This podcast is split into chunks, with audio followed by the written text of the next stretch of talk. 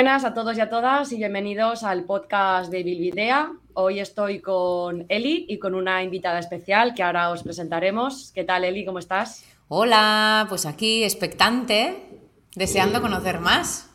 Bueno, pues hoy es un episodio en abierto muy especial, ya que tenemos con nosotras a la nueva incorporación al equipo, Raquel Bernácer. ¿Qué tal? ¿Cómo estás? Muy bien, muy contenta, súper emocionada.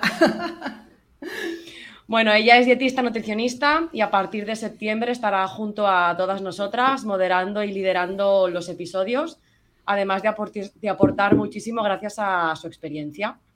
Y en el episodio de hoy pues vamos a conocerla, vamos a conocer un poquito más su historia, quién es y todo lo que nos puede aportar. Eh, antes de empezar, eh, quiero contar una pequeñísima anécdota de cuando yo empecé a conocerte, que tú obviamente no me conocías. Estamos hablando de, no sé, 2000, ah, no sé, un congreso de la EDN que participaste hablando de cocina, gastronomía hace muchísimos años. Que yo en la otra empresa en la que estoy trabajando teníamos que hacer un libro como de resumen de todas las ponencias. Y a partir de ahí yo fue cuando empecé a escuchar tu nombre y bueno, pues ha sido cuando te he ido siguiendo que de hace muchos años en realidad. Pues sí, desde hace mucho, ¿eh? Sí, sí, sí. Así que bueno, primero de todo saber quién es Raquel Bernácer, cuéntanos un poquito pues, tu trayectoria y, lo que se te ocurra. Pues a ver quién soy. Estas preguntas de siempre de, ¿no? de quién eres, las que te ponen como entre la espada y la pared porque definirse una misma es, es complicado. Em, pues, pues mira, yo soy una persona que soy una persona muy curiosa, que, le gusta mucho cuestionarse las cosas, mm, soy muy creativa, me encanta em, todo, lo que, todo lo que es eh, crear cosas nuevas. Soy también una persona muy activa, muy disfrutona de la vida, con una mentalidad muy positiva y, y bueno, em, eso, soy una persona que me, gusta ir disfrutando de lo que me va dando la vida y, y, ver qué es lo que puedo aportar yo también a ella, ¿no? yo creo que, como, o sea, ahora entraremos en la parte más, más profesional, pero, pero yo, considero que las personas que nos dedicamos a, la sanidad, a la, salud, somos personas con una vocación de servicio muy marcada, ¿no? Eh, nos gusta mucho ayudar a la gente, nos gusta mucho dar, somos como muy dadoras y, eso también es una, pues una, cualidad, una cualidad mía, ¿no? Que, muchas veces es una, es una gran virtud, yo creo que es una gran virtud, pero a veces se nos puede convertir como en una losa, porque muchas veces damos, damos, damos, damos, pero mm, nos cuesta recibir o no pedimos directamente, ¿no? Y, eso luego pasa factura y luego os contaré también si queréis, eh, a mí esto me pasó factura hace, hace tiempo.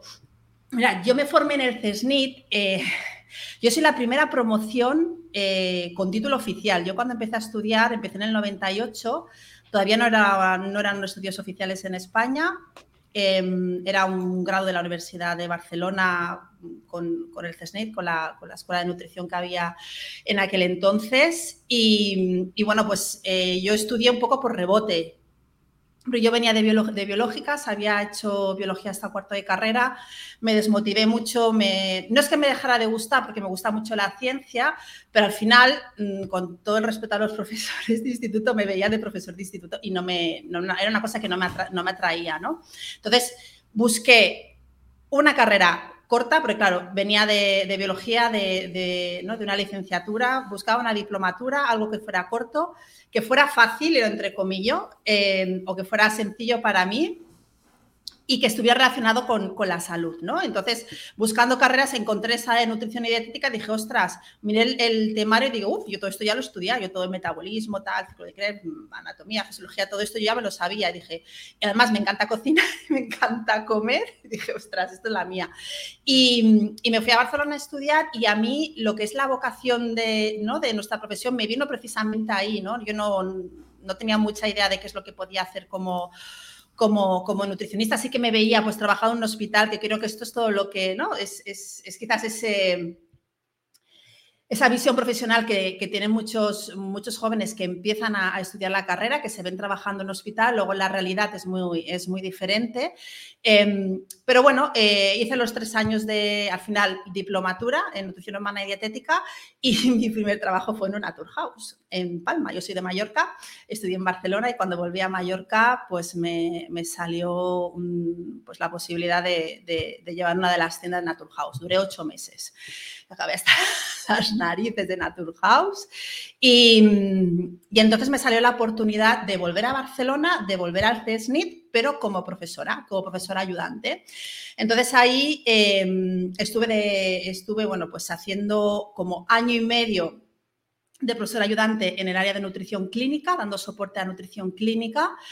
Y, a la vez también estuve como autónoma porque, bueno, la verdad es que el sueldo que tenía en aquel entonces era un sueldo, no era, no era ni mil eurista, eh, pero sí que todos los proyectos que entraban en el CESNI de, bueno, pues proyectos de, empresas y, tal, eh, pues me, iban involucrando, ¿no? Entonces, al final, bueno, pues yo podía más o menos completar ese, mínimo sueldo, pero bueno, los primeros años fueron duros, duros de, decir, bueno, pues no sales a cenar, no sales de marcha, porque el dinero se te va en pagar el alquiler y en pagar la comida y los gastos. Y, el, el, ¿cómo era? La T10 está para irte al CESNID, que estaba a tomar por saco y tenía una hora de trayecto de ida, y otra de vuelta, ¿no? Eh, ahí estuve año y medio uno de los proyectos que me salió como autónoma fue em, eh, colaborar con Unilever eh, en toda la parte de fitoesteroles, todo lo que era la parte científica de fitoesteroles y de comunicación de salud cardiovascular. Y eh, me salió la oportunidad de entrar a trabajar como nutricionista en, Unilever. Para quien no lo sepa, Unilever es una multinacional de gran consumo que tiene una parte de alimentación. Y entonces estuve, pues, entré con muchas reticencias porque, como nos han dicho, ¿no? Teníamos como un poco de lavado de cerebro de que la industria alimentaria es el mal eh, pues entré con un poco de reticencias, pero no me podían garantizar quedarme en el CESNIT porque ya venía pues todo el proceso en el que la Universidad de Barcelona iba a absorber el CESNIT, iba a dejar de ser una escuela privada, iba a pasar, los estudios iban a pasar a ser públicos. Entonces, eh, si te querías quedar de profesor ya, pues tenías que tener que es el máster, que es el doctorado, con todo el proceso este, ¿no? Pues para, para ser profe de, universidad. Entonces dije, bueno, pues voy a probar, voy a probar qué pasa y, y pues me quedé 15 años para que sea el mal, me quedé 15 años en Unilever. Eh, y allí empecé como, bueno, pues como, como assistant, como, como ayudante de la persona que estaba de responsable de nutrición. Y bueno, pues lo que suele pasar en las, en las empresas, ¿no? Que, que, si, pues que si vas trabajando, te lo vas currando, vas dando resultados, cumpliendo objetivos, pues hay posibilidad de progresión. Entonces pasé a liderar el equipo de nutrición, de ahí eh, llegamos a ser tres, dietistas nutricionistas trabajando, trabajando en Unilever en España. Em, de ahí pasé a liderar el equipo de I+.D., eh, que fue todo un reto porque no solamente llevaba el equipo, o toda la parte de innovación de alimentación, sino también em, higiene personal y cuidado del hogar, que es otra parte que tiene Unilever como multinacional, que es productos de limpieza y de higiene. Con lo cual, imagínate una nutricionista aprendiendo cómo funciona un detergente o cómo funciona una pasta de dientes a nivel técnico, ¿no? Fue, pues, eh, fue todo un reto. Pero sí que es verdad que mi trabajo era más el de liderar el equipo y, y nada, y a partir de ahí, pues eso, estuve unos años liderando el equipo de I+.D., luego por cambios eh, estructurales me quedé solamente con el equipo de alimentación y los últimos cinco años que estuve trabajando en Unilever los trabajé en Holanda. Em, yo ahí tuve un momento, eh, bueno, tuve un burnout, yo no sabía que era un burnout, eh, ya he escuchado el episodio del burnout, o sea que ya conoces a una persona que ha tenido un burnout de, de, verdad. Eh, lo que pasa es que en aquel momento yo no sabía que era un burnout, al final, bueno, voy a hacer la historia muy cortita, pero la solución que yo vi era o dejar Unilever y ponerme por mi cuenta o irme a otro país, a otro, a otro puesto que fuera como más estimulante, ¿no? Yo tenía ganas de, volver a estar más en contacto con la nutrición. Me salió un, salió un proyecto, una posibilidad de irme a Holanda y estuve cinco años trabajando en Unilever en Holanda. Allí volví a petar otra vez, ahí ya sí que entré en, pues en lo que es el, en, un burnout con, con, varios meses de baja, terapia y demás.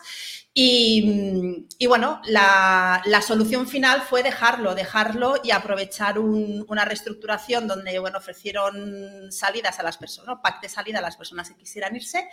Y entonces fue ya, esto fue en el 2019, cuando yo dejé Unilever Y dije, bueno, pues eh, voy, a, voy a poner en marcha esa idea de proyecto que yo tenía eh, relacionado con la gastronomía, relacionado con la cocina, relacionado con la planificación de menús. Y el primer año y medio estuve trabajando, estuve trabajando mucho en, proyectos de formación con la academia, con la Academia Española de Nutrición y Dietética, eh, hicimos un par de cursos de cocina con ellos, luego saqué yo mis cursos de planificación y proyectos que me iban cayendo. La verdad es que este, ese primer año y medio em, no tuve nada de planificar, o sea, ni me planifiqué, fui, un poco, fui un, poco, un poco a verlas venir y luego se nos metió la pandemia por en medio y entonces fue cuando me di cuenta que dije, ostras, em, esto de emprender es más serio de lo que, de me imaginaba, ¿no? Eh, es, em, se me ocurre una idea y la pongo en práctica, sino que tienes que realmente tener estrategia, tener un plan, eh, tener visión de futuro. Em, y, el año pasado, ¿no? Estamos en 2020, pues 2021, o sea, a finales de 2020, estamos en 22, 21, 20, vale, pues finales de 2020 y de 2021 estuve trabajando mucho con mentores, estuve formándome en temas de, pues, de emprendimiento, eh, comunicación, marca personal, em, entré en varios eh, grupos de networking de, mujeres emprendedoras, un poco para empezar a empaparme de, ese, de cómo, mm, sí, no sé cómo decirlo, de de ese ambiente, ¿no? De decir, ostras, del espíritu, ¿no? Sí, exacto, del espíritu, exacto, del espíritu emprendedor, porque, sea, si yo voy a ser emprendedora, tengo que comportarme como una emprendedora y tengo, y tengo que saber cómo se comportan los emprendedores. Entonces tengo que estar rodeada de emprendedores para saber cómo, ¿no? Cómo funciona. O sea, está muy bien, pues eso, pues trabajas con mentores que te van guiando y te van diciendo por aquí sí, por aquí no, pero luego tener ese network de, personas que han pasado por lo que tú, has pasado o están pasando por ese proceso, poder intercambiar em, experiencias, ideas, claro, me parece, me parece fascinante. Y yo creo que una de las cosas que nos pasa a nosotros como colectivo, como profesión, que nos olvidamos mucho de ese espíritu emprendedor.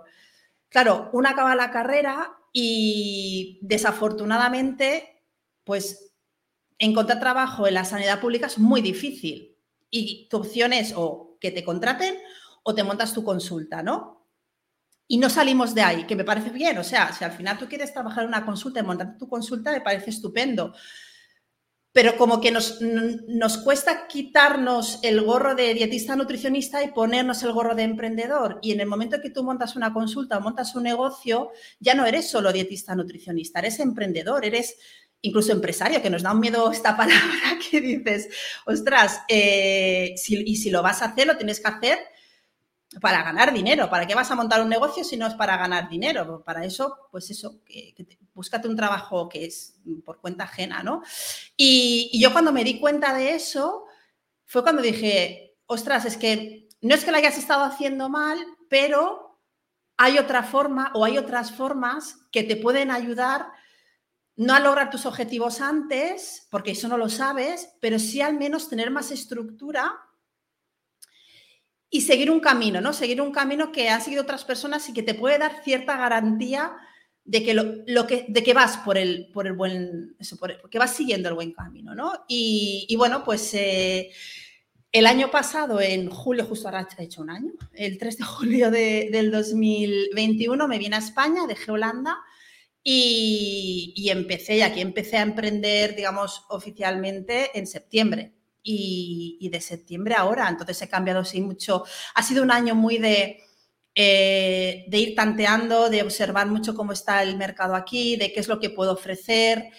Y, he hecho varios cambios, si, es que ahora, ahora, queréis ahora os contaré y ahora podemos profundizar en ellos, ¿no? Pero, pero también creo que esa capacidad de, de cambio, adaptación, de observar qué es lo que está ocurriendo fuera y adaptarte tú y adoptar tu proyecto a esas circunstancias es clave para sobrevivir, sobre todo ahora que nos vienen, nos están comiendo la cabeza con esta crisis, esta crisis, pues más vale que nos preparemos, ¿no? Entonces, eh, bueno, este es un poco quién soy, de dónde vengo y a dónde voy. Tu gran trayectoria, historia profesional. Hombre, son 20 años ya, ¿eh? 20 y pico de años, entonces, eh, claro, al final, y haciendo tantas cosas, em, Claro, tienes, tienes anécdotas y tienes historietas para contar. Porque eh, tú o has estado contratada o autónoma, no las has combinado las dos, ¿verdad? Sí, las ah, combiné cuando en el, estuve en el, CESNIT. Es verdad. Sí, pero ahora no, ahora solamente autónoma. Ahora solo soy autónoma, sí. Desde que dejé Unilever solo autónoma. Mm. De los proyectos actuales que ahora tienes, a mí ahora mismo me vienen tres a la cabeza. Pero bueno, si nos quieres contar mejor, creo que uno está mm. relacionado con todo el tema de gastronomía, eh, luego con el tema de eh, emprendimiento también, y luego también en eh, relación con alimentación y menopausia, si no recuerdo mal. sí que estos proyectos, además de que nos los cuentes, no sé si son online, si son presencial. es todo online, yo trabajo online. Hasta ahora estoy trabajando online. porque, o sea, yo hice un emprendimiento en el pasado cuando cuando la primera la crisis del 2018, de 2008, de 2008-2010, el negocio de mis padres eh, quebró, entonces a ellos les quedaban muy poquitos años para jubilarse y, bueno, entonces entre toda la familia buscamos pues una idea para que ellos pudieran seguir trabajando, pudieran seguir cotizando y hay que terminar de jubilarse, ¿no? Entonces hicimos un emprendimiento que aunque lo mantuvimos cinco años, dio muchas pérdidas, muchas pérdidas, muchas pérdidas. Em, y, al final yo tuve que poner mucho dinero. En aquel momento, era, al estar trabajando en Unilever, tener un buen puesto y un buen salario, pues pude cubrirlo, ¿no? Pero parte del burnout venía también por ahí, ¿no? Ese, esa ansiedad que te genera, que nos genera todos el dinero, esa relación que tenemos eh, tan negativa con, con el dinero. Entonces, ahora estoy intentando reducir los costes al, mínimo, ¿no? Y por ahora estoy trabajando todo online, me funciona bien. Y, eso, como has dicho, o sea, trabajo el tema de las mentorías, o sea, toda la parte de emprendimiento de mentorías a dietistas nutricionistas. Entonces tengo eh, diferentes servicios, desde la mentoría individual, mentoría, una mentoría grupal, y consultas, consultas puntuales, pues yo qué sé, pues si alguien quiere que trabajemos puntualmente, revisar el plan de comunicación o cómo tiene estructurada la, consulta o definir su cliente ideal, ¿no? Todo ese tipo de, cosas. Em, y también tengo algunos talleres que, voy abriendo eh, dependiendo de, la época del año. Esa sería la, parte más de, mentorías para, para nutricionistas. Luego lo que has comentado de gastronomía era la parte de gastronomía es la, transición que, llevo haciendo, es decir, cuando empecé a emprender sí que estaba muy focalizada en gastronomía, pero bueno, llega un momento como que llevo muchos años en gastronomía, me he cansado un poco, o sea, me sigue encantando, me sigue gustando, pero me he cansado un poco. Em, hay mucha oferta, hay mucha gente, creo que es un mercado que está muy saturado ahora mismo, que es cada vez más difícil destacar, que es muy fácil copiar. Bueno, hoy en día te lo copian todo, ¿no? Pero Pero bueno, entonces eh, estuve ahí, pues eso, con la parte de gastronomía, de sostenibilidad. Em, y, hace, bueno, pues este, este invierno fue cuando hice el viraje hacia em, alimentación en la mujer a partir de los 40, en el climaterio, menopausia. Y, la verdad es que, o sea, sí que integrando obviamente toda la parte de gastronomía, de sostenibilidad, porque es mi, también es mi forma de entender la alimentación, ¿no? De disfrutar con la comida y, bueno, pues procurar que, además de que sana, pues tenga el mínimo impacto medioambiental. Y, entonces eh, estoy trabajando ahora mucho la comunicación Estoy ahora, bueno, llevo un, parón de un mes y pico porque estoy revisando cosas, pero sí que trabajando toda la parte de comunicación y divulgación dentro de la menopausia. Estoy haciendo un máster en salud hormonal también, pues para, em, para actualizarme y para, para, formarme en este tema. Y estoy empezando a pasar consulta también para, para mujeres que están en esta etapa, ¿no? en esta etapa vital. Es, todavía es una parte muy pequeñita de, de mi negocio eh, que, que, que está empezando pero que la verdad me apetece mucho y me, entusiasma, ¿no? meterme, meterme ahí. Em, y eso, y la parte de gastronomía, como decías antes, eh, la he virado y la he convertido, bueno, es un proyecto, es una membresía, una membresía de, recetas y, bueno, de menús y, recetas, ¿no? Y ese proyecto surgió eh, el año pasado cuando yo sí que trabajaba consulta, pero trabajaba más en cambio de hábitos, todavía no tenía muy bien definido sí que tenía definido mi, ese cliente ideal, ¿no? Pero estaba muy como en, cambio de hábitos, personas que quieren comer de forma sostenible y demás. Y, claro, yo tenía mucho contenido de recetas Y entonces lo que hice fue crear como un espacio virtual donde tenía todas mis recetas para que mis, tanto mis, mis clientas de, de, consulta como los alumnos que, que, tenía de los cursos de planificación de menús pudieran acceder a, bueno, pues a, a, contenido de recetas y las tuvieran allí y las pudieran utilizar, ¿no? Entonces, eh, ese recetario como que empezó a crecer y pensé, ostras, eh, quizás puedo buscar la forma de monetizarlo. Entonces hice pues como una especie de, beta, de, proyecto, de proyecto beta, en el que ofrecí a, a, toda, a toda, mi comunidad, a toda la comunidad que tenía de alumnos y, y clientas, la posibilidad de tener una suscripción a muy bajo precio para probar a ver qué tal, ¿no? Entonces, eso, pues eh, estuvimos unos, estuve unos meses testeando cómo funcionaba, qué cosas gustaba, qué cosas nos gustaba para mejorarlas. Y en febrero de este año hice el lanzamiento ya de, ahora como formato club, que es el, club VIP. Em, y, empezó teniendo recetas, em, con, ofreciendo masterclasses, ofreciendo como tutoriales. Y bueno, al final eso pues va variando y ahora estoy en un punto en el que estoy ofreciendo el menú semanal con nuevas recetas, acceso a todas las recetas y, un vídeo pues con tips, consejos de nutrición, consejos de cocina, ¿no? Pues cómo cortar las verduras como un chef, eh, cómo hacer un salteado tal, cómo hacer un sofrito. Entonces, este, este tipo de cositas que, a nivel práctico a, la gente de la calle les, les gusta y les apetece y, y quieren aprender, pues las tienen ahí, ¿no? Entonces, es un proyecto que, lleva poquito, no lleva ni un año em, y que al final lo vas, lo vas adaptando, ¿no? Ese tipo de proyectos los vas adaptando, los vas modificando en función de, cómo, de cómo va avanzando la comunidad que tienes. Y, nada, pues eh, de momento ahí estoy, ¿no? Con, con, estas cosas. Y sí que, pero esto, aquí no hago nada de comunicación, no hago nada activa porque si no ya no me da la vida. Esto lo tengo más en la página web y sí que me, ha entrado algo pues, a través de la página web que es eh, colaboraciones y consultoría a empresas de alimentación. Pues toda la experiencia que tengo de la industria alimentaria, eh, pues ayudar a, empresas pues, que, quieran poner en el mercado alimentos eh, saludables y, con este perfil más sostenible, ¿no? Y de ahí sí que me han salido algunas cosas. El año pasado estuve colaborando cuando estaba en Holanda con una, con una marca em, era de, ¿dónde eran Raquel? De Hungría, creo, que bueno, que se estaban expandiendo por, por Europa del Este.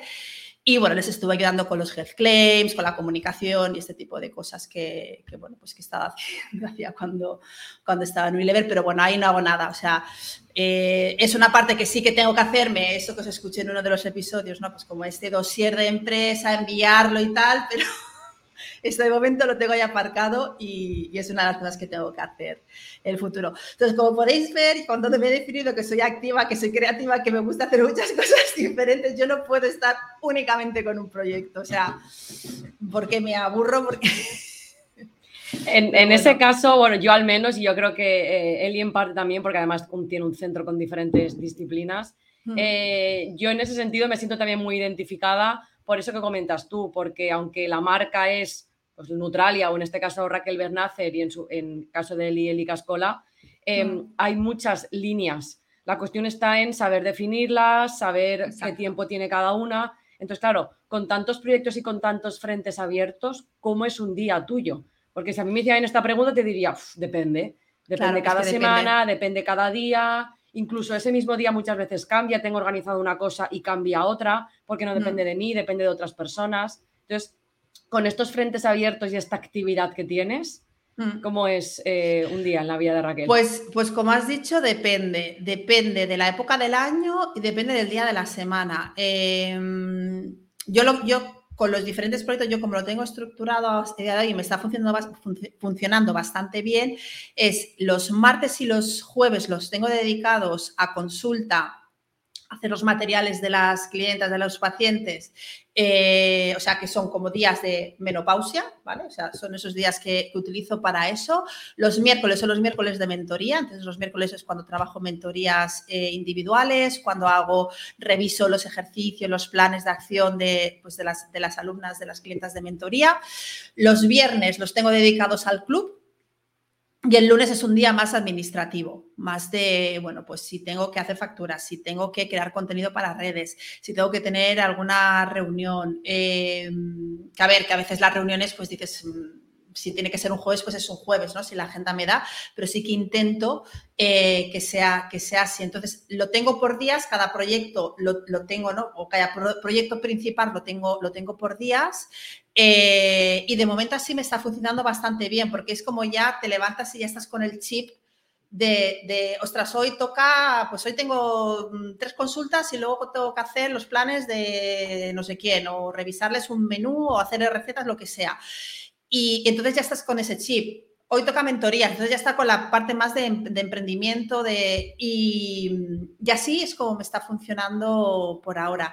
Y luego algo que he empezado a hacer eh, hace relativamente poco es eh, hacer la planificación anual, aunque Sí que es verdad que para mí, de momento, hacer una planificación anual tal y como están las cosas, tal y como está el mundo, eh, no es real, no, no considero que sea muy realista en el sentido de que las cosas te pueden cambiar de un día a otro y necesitamos tener cierto margen de flexibilidad. Entonces sí que lo que hago es planificar el trimestre, o sea, tengo mis planificaciones de trimestrales, entonces este trimestre le voy a dar, yo qué sé, pues ahora septiembre, que todo el mundo vuelve de vacaciones, todo, en teoría, ¿no? Todo el mundo vuelve de vacaciones, todo el mundo quiere volver a, cuidarse, pues entonces poner el foco más en la parte del, club y en la parte de de, de consulta, ¿no? Eh, y cuando estas cosas bajan, entonces es cuando le doy más movimiento a, por ejemplo, las formaciones, a los cursos, a los talleres de, de, mentoría. Y entonces voy viendo, en función de cómo está funcionando cada, cada proyecto, le voy dando más, más peso a uno, a uno o a otro. Yo creo que es importante eso que has comentado de, mm, de tener diferentes líneas de negocio. Eh, de no tener ¿no? lo que se dice, los, los huevos en la misma cesta, sino tenerlos repartidos, sobre todo eh, pues ahora que, eso, que hay tanta incertidumbre y que no sabes muy bien por dónde, por dónde te van a venir, ¿no? De hecho, justo eh, estos días, aunque esto, bueno, estamos grabando antes de cuando va a salir el episodio, pero cuando estamos grabando, justo una, una compañera en Video decía de, bueno, es que ahora en agosto no voy a tener ingresos. Entonces, claro, si todos tus ingresos vienen de la consulta y en agosto normalmente las consultas bajan considerablemente, como cuando vino la pandemia, claro, ¿cuáles van a ser mis ingresos? Entonces, una de las cosas que podemos hacer es tenerlo previsto anteriormente, sabiendo que no iba a tener esos ingresos, para guardármelos o ahorrármelos y tener otras fuentes de ingreso también o aprovecharlo para preparar eh, otras cosas. Sí, eh, totalmente. Comentabas el tema de los días temáticos, esto lo hemos hablado en algún episodio, el tema de los días temáticos, los bloques, porque así como que asocias, esto es el día de la consulta, esto es el día de esta temática y esto es el día de, esta otra. Pero eh, dentro de este día a día que has contado más profesional, entiendo que algo de ocio tiene que haber. Sí, sí, sí. ocio, ejercicio, no hacer nada. Exacto. Sí, no, mira, yo, o sea, si, miramos ya a, ¿no? a través de, de, mis actividades diarias, yo soy una persona que madruga bastante, me levanto sobre las 6 de la mañana y y normal, bueno, lunes, miércoles y, viernes voy a entrenar a las 7, con lo cual, entre que me levanto, voy a entrenar, pues, eh, pues, igual hago cuatro cosas aquí, me tomo un café con leche y me voy, o sea que tampoco me da, me da para mucho más. Sí que tengo una serie de rutinas que, o sea, que, que hago ya sea después de entrenar o los días que no voy a entrenar. Los días que no voy a entrenar me levanto, me hago mi café y eh, hago más o menos 45 eh, minutos, una hora de como de, introspección, es decir, de, me gusta mucho escribir, de diario de agradecimientos, de aprendizajes de día anterior, eh, cómo me siento. Eh, eso es una cosa que empecé a hacer cuando tuve el burnout y me ha funcionado tan bien que es un hábito que, se ha quedado. Entonces, pues eso, de, un poco de soltar todo lo que hay dentro, soltarlo por escrito y luego meditar. Eh, solo meditar 15, 20 minutos y luego ya empiezo con el día, pues eso, si, si pues toca la ducha, toca la ducha, desayunar, tal. Y nada, y entonces pues eh, miro la agenda, normalmente como los, los, lunes organizo toda la semana, pues ya miro la agenda, qué es lo que toca, eh, me, pongo, me pongo a trabajar.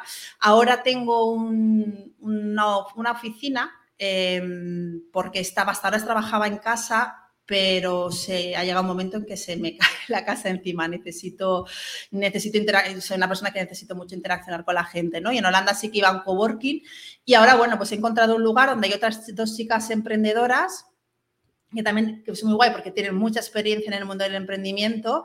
Y entonces voy allí, voy allí a trabajar, tengo mi, mi, mesa, además es un sitio muy chulo con diferentes salas y la idea es a partir de septiembre organizar ya talleres presenciales allí, ¿no? Empezar a hacer cosas, cosas más presenciales. Nada, voy allí, estoy dos o tres horitas, depende de la que haya llegado, vuelvo a casa, como, me hago la comida, como eh, y me vuelvo a ir otra vez eh, para allá otras tres, cuatro horitas y luego ya a la tarde, pues depende, si tengo plan quedo con alguien, eh, me voy a caminar, voy a pasear, ahora en verano igual te vas a la playa a darte un bañito, eh, voy a ver a mis padres, depende un poquito de, lo que salga. Mm. Y en todo este tiempo, bueno, en todo este, de momento cortito tiempo que has estado emprendiendo, porque llevas como año y medio, dos años más o menos, eh, ¿con qué problemas te estás encontrando a la hora de emprender? Eh, si los has podido identificar, qué has hecho para poder solucionarlos o minimizarlos, porque esto es algo con lo que nos hemos encontrado en varias ocasiones. De hecho, eh, uno de los anteriores episodios eh, lo estuve tratando con, Nico y con Paloma sobre cómo medir los inicios de un proyecto, qué cuestiones nos solemos encontrar, cómo los podemos medir. Cuéntanos en tu caso, ¿cómo, cómo ha sido? A ver, una, yo creo que por un lado están em, los, los retos, ¿no? Esto, otra cosa que estoy aprendiendo es a cambiar el lenguaje, ¿vale? Más que problema, reto. Los retos que te planteas tú de forma interna y que muchas veces son movidas mentales que tú te pones y piedras que tú te pones eh, que, no son reales. Y luego están los retos externos, ¿no? Pues yo qué sé, pues que si tienes que... Mm, pues desde la burocracia, pues que tiene sus tiempos, eh, a, cobrar una factura, a no prever, ¿no? A no hacer bien las previsiones de. Ahora hice un curso de finanzas que me ha solucionado, me ha abierto los ojos, porque es como, o sea, no tener claridad con tu tesorería, eh, ¿no? Eh, ¿no? Lo que comentabas antes, ¿no? De esta chica que decía, ostras, es que ahora me llega el verano y no tengo ingresos. Claro, todo esto hay que preverlo y te tienes que sentar y tienes que, poner claridad, que poner foco y tener una, estrategia y un plan de acción que sea realista y ponerlo en práctica. O sea, yo os decía al principio que yo soy muy de mentalidad positiva, ¿no? De, ese, si quieres, puedes, si quieres, puedes, pero si, si, si, te haces un plan, si lo pones en práctica, si cuando te has caído te levantas y aprendes y, tiras para adelante, ¿no? Entonces, claro, las cosas no vienen de un día para otro y creo que nos que uno de esos eh, errores que, que, que, hemos caído todos es que a la hora de emprender yo saco mi proyecto, ¡bam! Y ya se voy a estar facturando los famosos, yo qué sé, 5K, 6K, lo, que sea, ¿no? Que se, se llevará en el mundo este del emprendimiento. Entonces, eh, para mí, esos problemas más, ¿no? más internos de, ostras, ¿cuáles son mis creencias limitantes? ¿Cuáles son esas movidas mentales que me he creído yo? y que, y que, pues, cómo las puedo solucionar, ¿no? Pero, a mí es una cosa que me gusta, que mucha, gusta mucho trabajar en las mentorías, porque la gente viene con, una, con unas barreras mentales que, que, claro, no te dejan avanzar. Y, y, luego con la parte externa, pues eso, em, ser muy clara con, con, mis términos, o sea, es, yo ya, eh, presupuesto que envío, la mitad va por adelantado, el momento que tú vas a aceptar el presupuesto, me tienes que pagar la mitad. O sea, esto ya de esperar a que, a que esté todo el trabajo hecho, no lo hago, porque luego te encuentras con las historias que si pagos a 60 días, que si el sistema ahora no funciona no te voy a dar de alta, va a pasar con un cliente de una empresa que, eh, o sea, va a acabar el proyecto y todavía no he la primera factura, porque antes yo no sé qué problemas de, para darme de alta como proveedora, como... Entonces, todo este tipo de cosas que, bueno, que, que van saliendo y que, que tienes que ponerte tú, ¿no? Como decir, bueno, pues que, que, sí, que a lo mejor tú eres mi cliente, pero, pero yo soy tu proveedora y yo trabajo así. Si quieres que trabajemos conjuntamente, también tengo que poner mis términos, ¿no?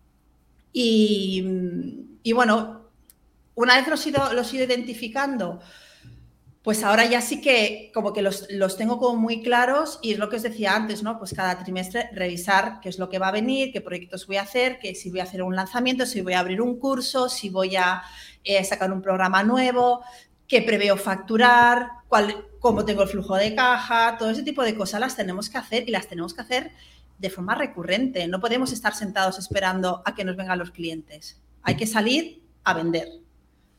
Y más ahora en un mundo en el que em, tienes en las redes sociales tanta gente hablando y haciendo ruido que, sobre todo cuando empiezas, yo creo que es muy importante, o sea, el boca a oreja es muy importante, ¿no? El, el cliente que te va trayendo clientes pero, pero hay que buscar maneras también de, ganar clientes, ¿no? Tanto yo creo que tanto en el 1.0 como en el 2.0. Entonces, tener una estrategia de captación de clientes también creo que es importante, ¿no?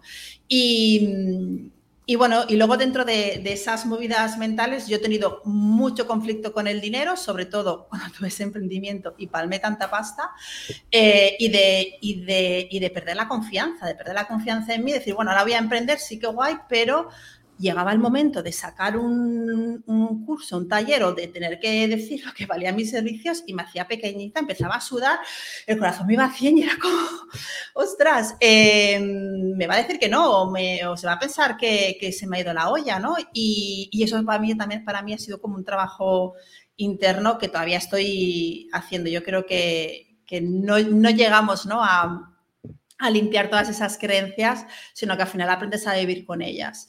Y, bueno, esto ha sido un poco ¿no? lo que en este año y medio, y sobre, todo, y sobre todo este año que he estado aquí en España, y que las cosas también funcionan de, no es que sí, funcionan de forma diferente y también mis circunstancias son diferentes, ¿no? Eh, pues, pues eso, creo que estar aprendiendo, tener esa mentalidad constante de aprendizaje es, es importante también. Bueno, y vamos a pasar ahora a la parte más de, qué, va a ser para ti formar, eh, bueno, pues formar parte del equipo de, de. Eh, yo empecé a poner, bueno, decidimos en el equipo que queríamos aumentar, porque cuando ya se fue Sergio y, Ana, pues eh, vimos que, que, necesitábamos aumentar el equipo, tener ideas frescas y, bueno, pues nuevas opiniones y participaciones y se propuso a Raquel, me puse yo en contacto con ella a través de Instagram y luego ya pues, eh, lo hicimos de manera más oficial por, por email. Entonces, eh, ¿qué se te pasó por la cabeza cuando nos pusimos en contacto contigo para formar parte de Evil Idea? ¿Por qué decidiste unirte? Porque cuando pues, en su momento lo hicieron con nosotras, eh, fue de, ah, claro, pues vamos allá, porque pues, lo que nos pasa a los que formamos parte, que no sabemos decir que no, y allá vamos. Y cuando ya empezamos a reunirnos dijimos, ah, pues esto parece un poquito más serio de lo que al principio parecía, que es serio entre comillas, porque nos lo pasamos muy bien, pero bueno, ¿qué, qué, pasó en tu, en tu caso? Pues mira, un poquito lo que has comentado, eh, porque al principio eh, o sea, me llamó la atención cuando, cuando me lo comentaste y estuve ahí como investigando, a ver, digo, que esto de, de Biblia, que está, no sé qué, escuché algunos episodios en abierto y pensé, ah, un podcast a mí, yo ya, yo ya he hecho podcast, yo tengo podcast y lo de más sobre emprendimiento. Digo, ah, de puta madre, yo aquí puedo soltar y puedo hablar y, y, todo lo que sea debatir y compartir ideas y aprender, genial. Y, y nada, entonces ya cuando me dijisteis, ¿no? Cuando tuvimos la primera reunión y lo que tú decías, no, o sea, esto es serio, es serio porque es un proyecto serio. Otra cosa es que los proyectos serios tú te lo puedes pasar bien igualmente, ¿no? Pero, pero es un proyecto con cara y ojos, con, con una visión, con unos objetivos, con proyección de futuro, entonces hay que trabajar. Entonces fue cuando dije, uy, uy, uy, a ver, momento que veo yo mi agenda, a ver cómo la tengo, que, que es lo que dices, ¿no? No sabemos decir que no, pero claro, no sabes decir que no a proyectos que al menos yo ya he aprendido a decir eh, que sí a proyectos que me entusiasman, ¿no? Y a proyectos que no me ya no conectan conmigo, pues ya, mira, eh, esto pues fuera. Y la verdad es que conecto mucho por eso, pues eh, me gusta mucho el podcast, es un formato que, siempre me ha traído, que escucho muchos, muchos podcasts. Em, y, luego, claro, yo decía, ostras, pues esto es lo que estoy haciendo yo también en mentorías, ¿no? Estoy, estamos hablando de, emprendimiento. Y, y pensé, pues, ostras, puedo aportar mucho sobre mi experiencia, ya no solamente pues trabajando en ese tema con mis alumnas de mentoría, sino pues por toda la experiencia que tengo, que tengo en el mundo de la nutrición. Y luego también, o sea, egoístamente decir, yo puedo aprender mucho de esta gente, porque ellos también tienen mucha experiencia, cada uno en su área, ¿no? Y decía, por ejemplo, yo qué sé, pues, pues ahora que yo quiero empezar a, a meter más, eh, hacer crecer la parte más de consulta, que, que es un área que, que trabajé en el pasado, pero que, que, no tengo tanta experiencia como puedo tener en otras, ¿no? decir, o sea, pues yo qué sé, pues eh, digo, puedo aprender de, de, esta gente, ¿no? y, y y nada, y eso, y entonces fue como, venga, pues me lo pensé, ya sabes, cuando tuve la reunión estuve ahí pensando a ver cómo lo podía encajar en la agenda y dije, va, venga, pues vamos a, vamos a probar, vamos a probar unos meses a ver cómo, a ver cómo me, o sea, comprometerme unos meses a ver cómo funciona, a ver cómo va y, y bueno, pues aquí estoy, eh, súper ilusionada y muy contenta. ¿Y qué crees que podrías eh, aportar a, a, los, a, los, oyentes y a todos los compañeros de, de Bilbidea? Sobre todo también porque ya has escuchado otros episodios, mm. eh, ya tenemos eh, calendarizado los próximos. Entonces, ah. dentro de todo lo que tú ya sabes y de lo que puedes aprender, ¿qué uh -huh. se te ocurre? Pues, pues a yo creo que por un lado, claro, mi experiencia profesional, o sea, cuando, claro, cuanto más experiencia tienes, obviamente, pues has vivido diferentes situaciones y, y, y, y transformar ¿no? esas experiencias en aprendizajes, yo creo que siempre es bueno. Entonces, poder eh, aportar todos esos aprendizajes que, que, yo he, que yo he tenido durante mi, durante mi trayectoria profesional, pues yo creo que puede ayudar a mucha gente, ¿no?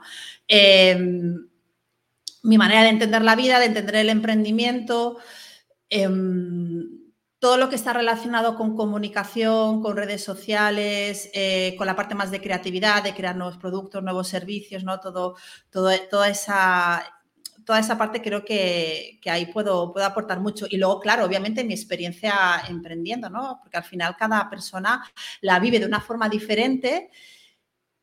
Y creo que cuando compartimos nuestras experiencias desde donde las vivimos puede ser muy nutritivo para las, para las demás, ¿no? Entonces, hacer este intercambio de ideas eh, creo que, o sea, puede beneficiar a los suscriptores, pero obviamente a mí también me beneficia, ¿no? Entonces yo creo que ese win-win, ¿no? Ese siempre encontrar en los proyectos qué, qué, te aporto yo a ti y qué me aportas tú a mí es fundamental, porque si a mí tampoco me aportase nada, no hubiera dicho que sí tampoco. O sea, ya no, yo creo que ya estamos en un momento en el que eh, aquí tenemos que ganar las dos partes. Si no, eh, mira, me sabe mal, pero encantada de conocerte, ¿no?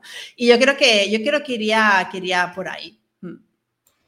Y ya para ir terminando la entrevista, ¿algún último consejo que le darías a nuestros oyentes? Además, este es un episodio en abierto, uh -huh. o sea que todavía te va a conocer más gente y vas a ver uh -huh. más gente que participas en, en Ibilvidea, pero algún último, no sé, uh -huh. eh, tip.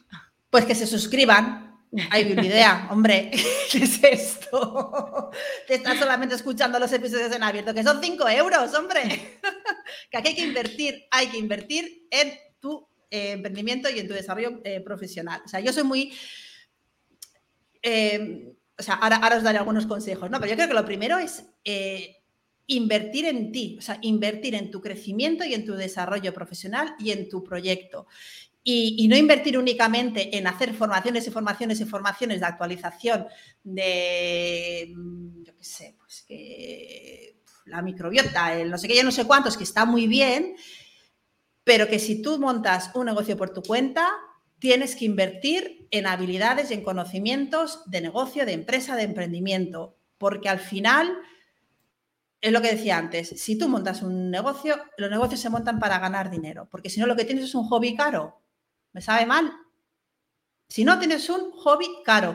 Y es verdad que los comienzos son duros, que son difíciles, que empezarás palmando pasta, que ganarás poquito, que vas a pasar meses que vas a estar eh, con el agua al cuello diciendo, ostras, ostras, ostras, eh, ¿qué va a pasar? Pero así se empieza. O sea, los que vienen y pegan el braguetazo son uno entre un millón. Y ojalá seas tú, querido oyente, pero posiblemente no. Me sabe mal, pero posiblemente no. Entonces, invertir en ti, en tu formación, no únicamente como dietista, nutricionista, sino como emprendedor. A partir de ahí, eh, creer en uno mismo. Yo creo que eh, pecamos de modestos y que tenemos un poco este, ¿no? este complejo de inferioridad, eso que decía antes de que no, como no estamos en la sanidad pública, yo creo que nos hemos puesto encima ese complejo de inferioridad de por qué voy a ¿Por qué voy a cobrar mi consulta a este precio? ¿Por qué eh, voy a pedir esto? ¿Por qué entonces, em, por qué me van a contratar a mí? ¿No van a contratar a otro? Entonces, eh, yo lo que estoy viendo, y eso me, da pena, o sea, me da pena en el sentido de decir, joder, tío, Dios, que somos una profesión que somos súper necesaria, que somos muy valiosos y que hay grandes profesionales ahí fuera.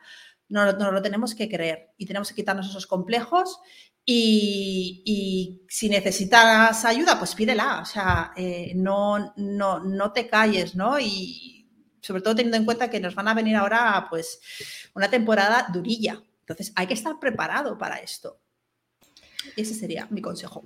El, el super consejito del día. hay una cosa que para mí. Para más consejos.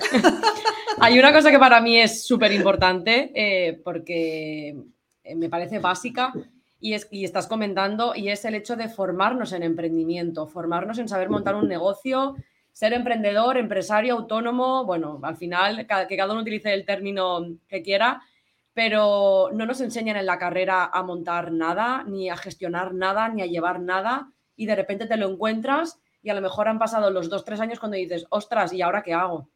No realmente fue en el 2020 cuando hablamos de la famosa, esa mentoría que recibimos. Recibimos una al principio, en el 2013 y otra en el 2020. Pero es que si no recibes esas mentorías o no te formas en emprendimiento, para, para mí te quedas corto.